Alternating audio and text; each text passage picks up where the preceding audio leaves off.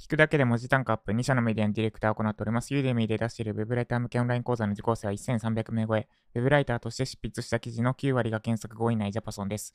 この配信では1日10分間程度であなたの文字単価アップにつながる情報を配信しております。ということで今日のテーマは、完璧主義を捨てた Web ライターの文字単価は上がらないです。完璧主義を捨てた Web ライターの文字単価は上がらない。完璧主義を捨てろって、なんかそのフリーランスになるための第一歩とか、あるいは、なんだろうな。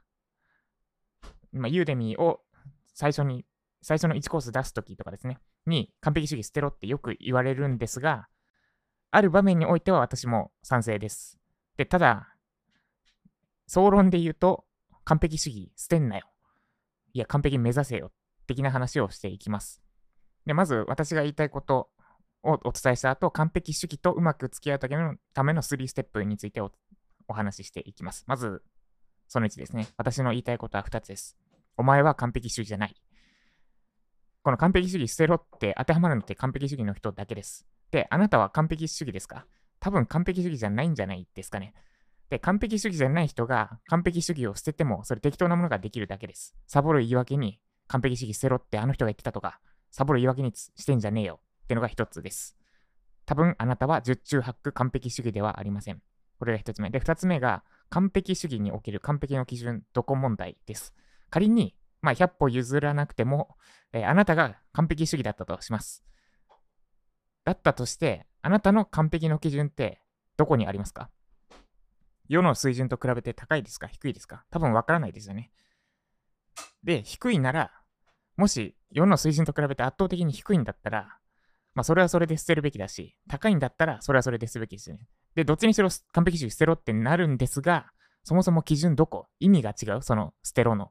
低いんだったら、そんな基準なんて意味ないから捨てろになるし、高いんだったら、そこ目指して、そこ、そんな高いレベル目指しても、いつまで経っても、世の中に公表できなくなっちゃう作品を。作品を世の中に出すことができなくなっちゃうから捨てろって意味が違うので、意味が違ってきますってとこですね。これが二つ目に言いたいこと。完璧の基準。あなたにとっての完璧の基準、どこですか？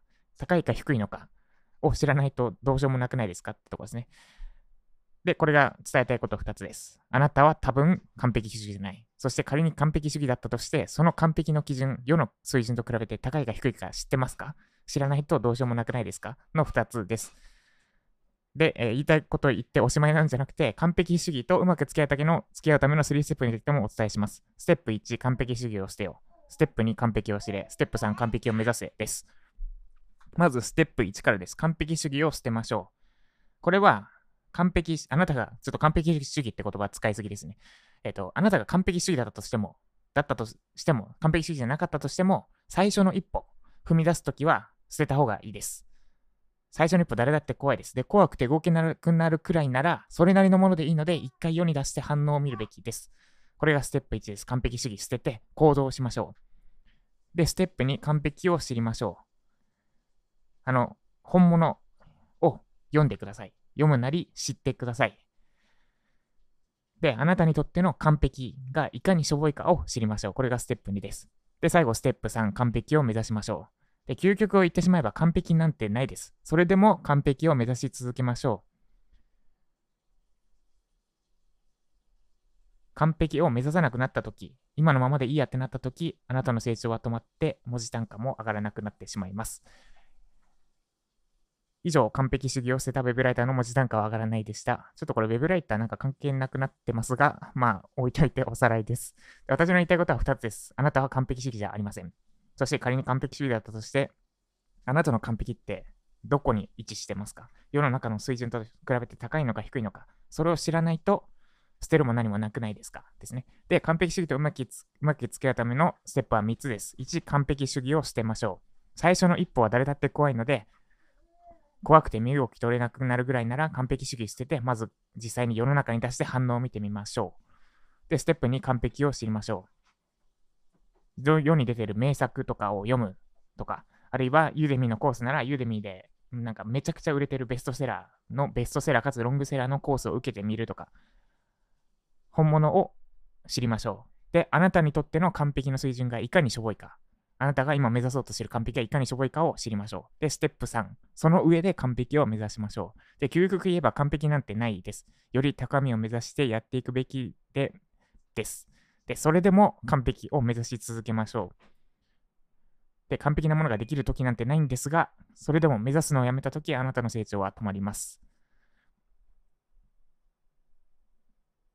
完璧目指して歩み続けましょう。以上、完璧主義を捨てたウェブライターの文字なんかわからないでした。この配信が参考になった方は、いいねお願いします。まだフォローいただいてない方は、スタンド FM のアプリにインストールしてフォローしてみてください。また、ジャパさんから聞きたい、知りたい、もらいたいって方は、概要欄のリンクからユーデミのコースを受講してみてください。アラサー・リーマンがライティングを学ぶべき理由というタイトルで、ライティングを学ぶメリットだったり、学び方についてお話ししております。ということで、今日は私はライジャパを作っていきます。